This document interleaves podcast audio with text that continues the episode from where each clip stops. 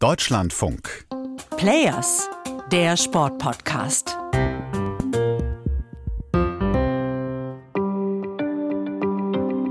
Nee, ich finde Fimmel nichts Negatives. Wie würden Sie Ihren Olympiafimmel beschreiben? Ich bin von der, von, von der Kraft äh, der Spiele überzeugt. Michael Mronz hat, was diese ganze Olympia-Idee angeht, echt einen langen Atem.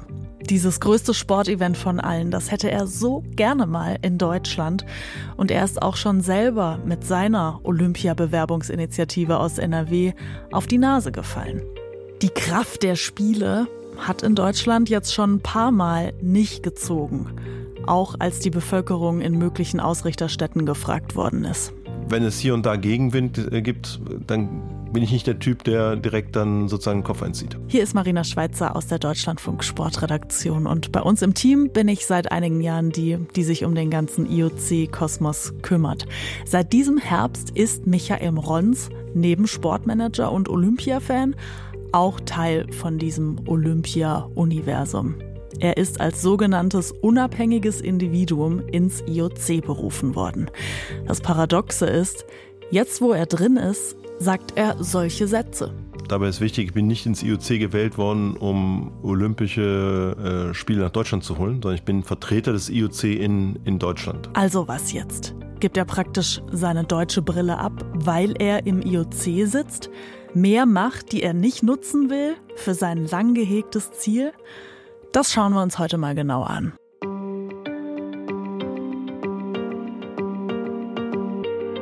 I ask Mr. Michael Rons to come to the lecture. Der 17. Oktober 2023 ist der Tag, an dem der Kölner Michael Mrons mit 56 Jahren das olympische Treppchen erklimmt. Honored to be chosen as a member of the International Olympic Committee, I will I fully accept all responsibilities that this office brings. Man merkt Michael Mrons an, er ist mega nervös. Das Ganze hat was von Vereidigung für ein Staatsamt. Er hält ein Stück der olympischen Flagge in der Hand. I will always act independently of commercial and political interest as well of, as of any racial or religious consideration. Er wird an diesem Tag eins von nur 107 Mitgliedern im Internationalen Olympischen Komitee. Da sitzen so Leute drin wie Prinzessin Anne oder Katars Scheich Tamim bin Hamid Al Thani.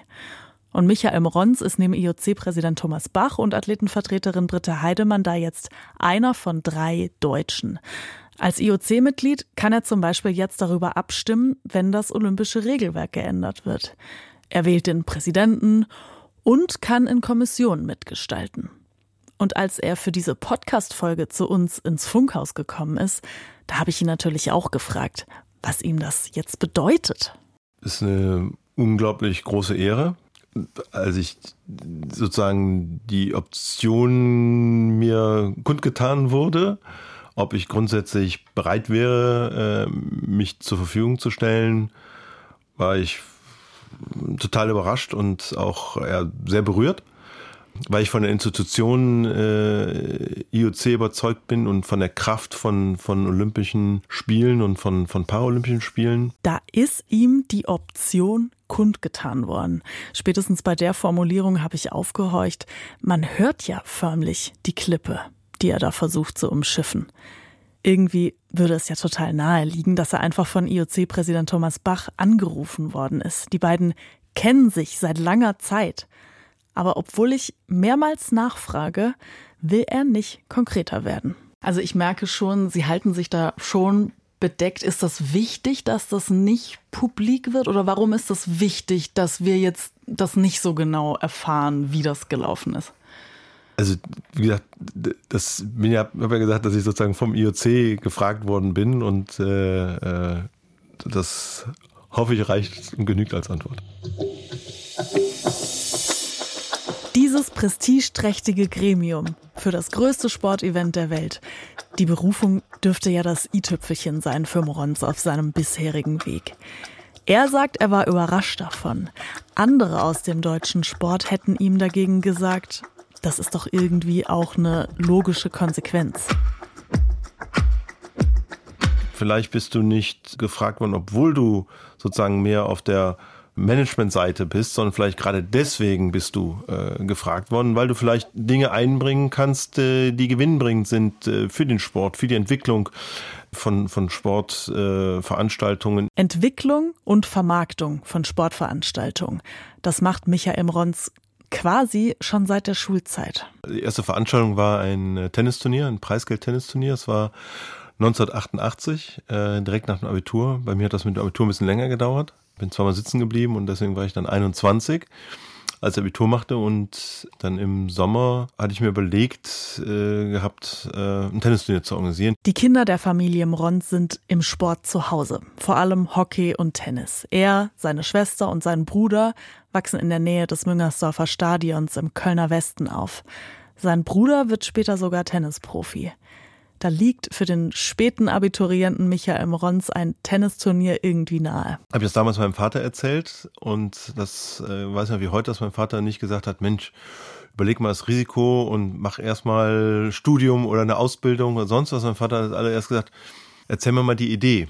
Und das fand ich total motivierend, also positiv nach vorne. Das ist der Anfang von einer jahrzehntelangen Sportmanagement-Karriere, dieses positiv nach vorne denken, was der Vater ihm da so früh mitgibt, das ist vielleicht schon ein kleiner Hinweis drauf, warum Michael Mrons die Olympiaskepsis von vielen in seinem Heimatland auch später nicht ausbremst.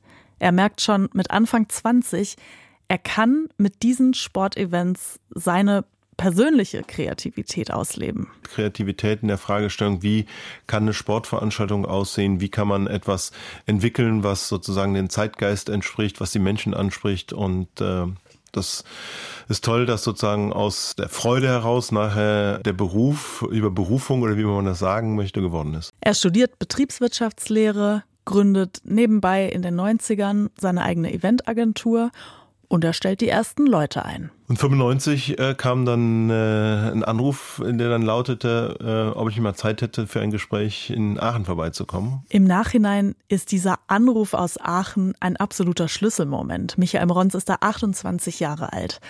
Anruf aus Aachen bedeutet, ihm wird ein Job angeboten. Es geht um das prestigeträchtigste Reitturnier, das Deutschland schon damals hat, den CHIO das Weltfest des Pferdesports. Das ist inzwischen das größte Reitturnier der Welt. Michael Rons will aber erstmal sein Studium beenden.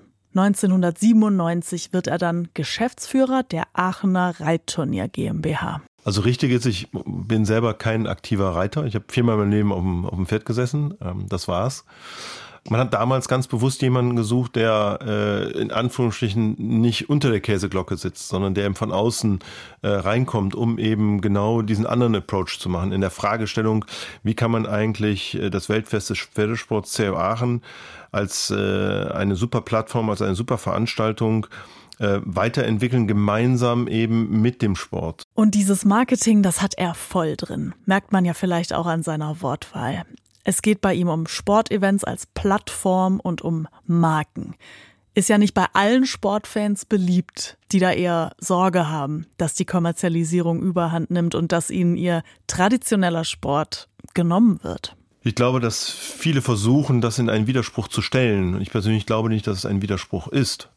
Und ich persönlich habe nicht das Gefühl, dass zum Beispiel in Aachen, dass es eben ein, ein Widerspruch ist. Und es geht nicht darum, äh, das eine nach vorne zu stellen, das andere zurückzustellen oder vice, oder vice versa, sondern ich glaube, genau in dieser parallelen Entwicklung, das ist, glaube ich, wichtig. Und immer auch zu wissen, für was kommen nachher die Zuschauerinnen und Zuschauer. Die Zuschauerinnen und Zuschauer kommen für den besten Sport, für die besten Pferde, für die besten Reiter und Reiter.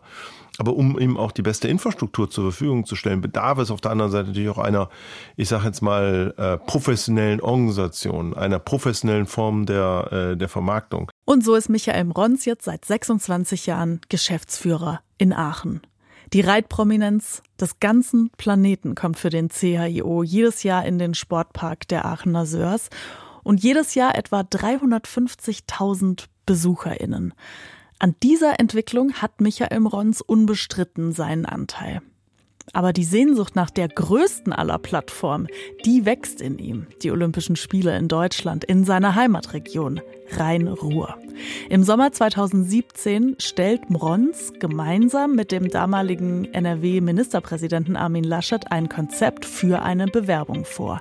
Mögliches Ziel, die Olympischen Sommerspiele 2032. In unserem Archiv gibt's noch einen Nachrichtenbericht von unserem Kollegen Markus Tepper vom WDR von damals. Reiten in der Aachener Sörs, Hockey in Mönchengladbach, Fußball in Dortmund, aber auch Rasen raus, Becken rein, Schwimmen in der Arena auf Schalke.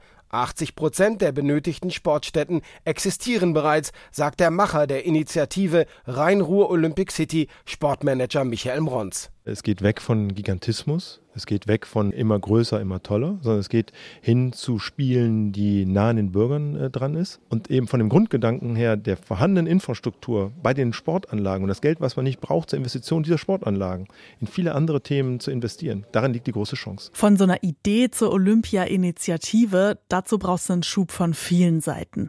Das ist ein Projekt, bei dem auch das große Netzwerk von Michael Mrons gefragt ist. Ich stelle mir seine Telefonkontaktsammlung auf dem Handy ja so vor, dass er schon beim Buchstaben A eine Minute braucht, um bis B zu scrollen. Habe ihn jetzt nicht gefragt, ob ich mal reingucken darf, aber es braucht jetzt keine Investigativrecherche, um sagen zu können, dieser Mann ist bestens vernetzt. Aus Jahrzehnten als Sport- und PR-Manager, Drähte zu Medien, zur Wirtschaft und auch zur Politik, nämlich noch aus seiner Zeit an der Seite von Guido Westerwelle. Mrons war bis zum Tod des ehemaligen FDP-Chefs und Außenminister dessen Partner, ab 2010 in einer eingetragenen Lebenspartnerschaft. 2016 ist mein Mann verstorben. Ich bin 2017 bin ich ein halbes Jahr in die USA gegangen, habe da ein Sabbatical gemacht und habe da viel darüber nachgedacht, welche Ideen, was, was möchte ich gerne in Zukunft machen und, und habe mir auch viel Sportveranstaltungen, digitale Themen dort angeschaut und habe dann relativ schnell äh, eben mir auch angeschaut, wie machen denn Amerikaner, dass sie ein anderes Stimmungsbild schaffen für etwas. Und da ist eben sozusagen auf der einen Seite die Chance sehen. Das ist grundsätzlich eh schon meine Mentalität gewesen. Ist dadurch jetzt nicht weniger geworden. Und das zweite äh, eben die Antwort immer zu geben, what's in it for me? Was hat, was hat der einzelne Mensch davon? Aber die Initiative scheitert. Stattdessen Breaking News im Februar 2021, wie hier bei ABC. After years of talks and international trips, Queensland's all but locked in after the International Olympic Committee abandoned talks with other bidders early this morning. To enter into a targeted dialogue with Brisbane 2032 da wird bekannt, dass das IOC die Rhein-Ruhr-Initiative links liegen lässt und stattdessen mit dem australischen Brisbane in einen Dialog über die Ausrichtung tritt. Und das noch bevor die Rhein-Ruhr-Initiative ihre Bewerbung offiziell in den Ring werfen kann. Armin Laschet ist damals noch NRW-Ministerpräsident und bei einer Pressekonferenz ziemlich sauer. Der Deutsche Olympische Sportbund hat sich nicht in der Lage gesehen, in einen solchen Dialog einzutreten und auch das bedauere ich. Das Erstaunliche ist, dass man kein Gespür hat, was sich da beim Internationalen Olympischen Komitee tut. Es gab damals unterschiedliche Formen der Interpretation. Das gehört manchmal mit äh, dazu. Ich bin mit mir, was das Thema angeht, äh, komplett im Reinen. Natürlich, und das gehört mit dazu, dass man sich immer die Frage stellt, hätte man an einer oder anderen Stelle anders regieren äh, sollen und können. Ähm, aber ich persönlich glaube, dass wir für unseren Teil dort die Dinge sehr professionell äh, aufgestellt haben und aufgesetzt haben. Und alle anderen Themen müssen jeweils die anderen Personen für sich selber bewerten. Auch da ist er der große olympische Diplomat. Der Knackpunkt war damals, dass klar wurde, das Band zwischen dem IOC und dem Deutschen Olympischen Sportbund war zerschnitten. Das war eine ziemliche Blamage. In der öffentlichen Wahrnehmung ist die aber damals mehr am DOSB hängen geblieben als an den Machern der Rhein-Ruhr-Initiative. Mrons hielt an seiner Idee fest. Aus der Initiative wurde ein Dekadenprojekt für mögliche Spiele in der Zukunft. Die Führungsspitze des DOSB ist inzwischen ausgetauscht. Es hat noch andere Querelen gegeben, lange Geschichte. Aber jetzt kommt's. Was damals in diesem Olympiastreit irgendwie undenkbar war, ist eingetreten. Michael Mrons ist seit wenigen Wochen selbst Teil des DOSB. Sein Amt als IOC-Mitglied bringt es mit sich, dass er einen Sitz im DOSB-Präsidium bekommen hat. Und der DOSB ist inzwischen wieder dran an einem Olympia-Bewerbungskonzept für Deutschland.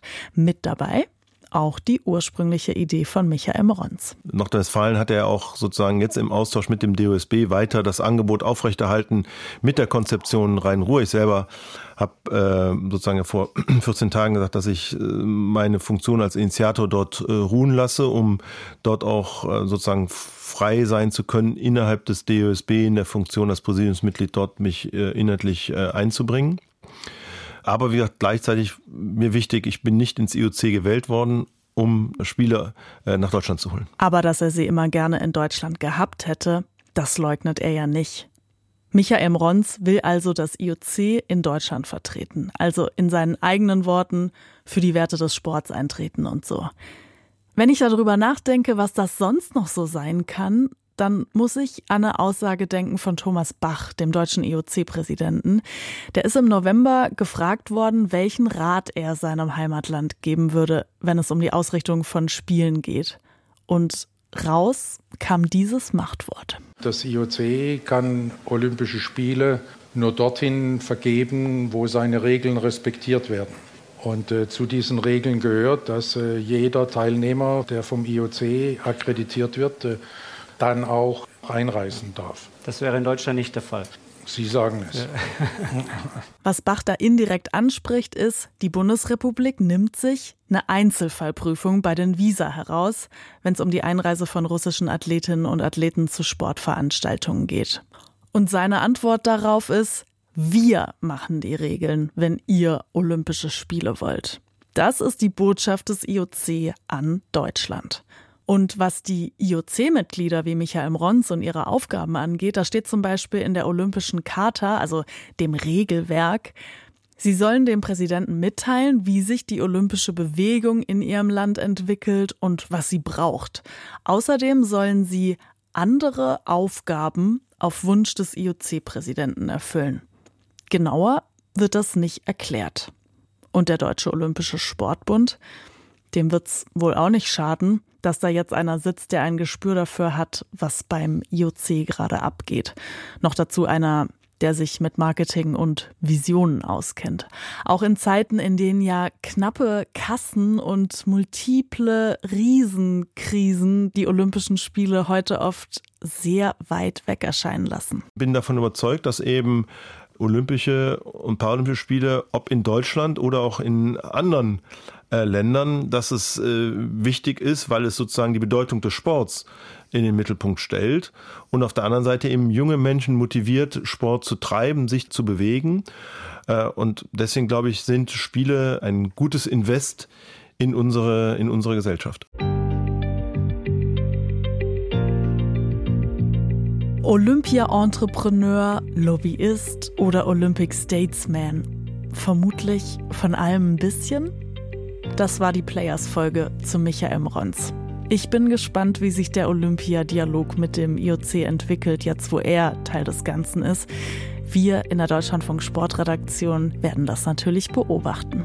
Wenn ihr mehr über Personen erfahren wollt, die den Sport zu dem machen, was er ist, im großen olympischen Kosmos oder im kleinen, dann abonniert diesen Podcast gerne und wenn es in eurer App geht, lasst uns eine Bewertung da. Rückmeldung gerne auch immer per Mail an players@deutschlandfunk.de. Danke fürs Zuhören. Bis bald.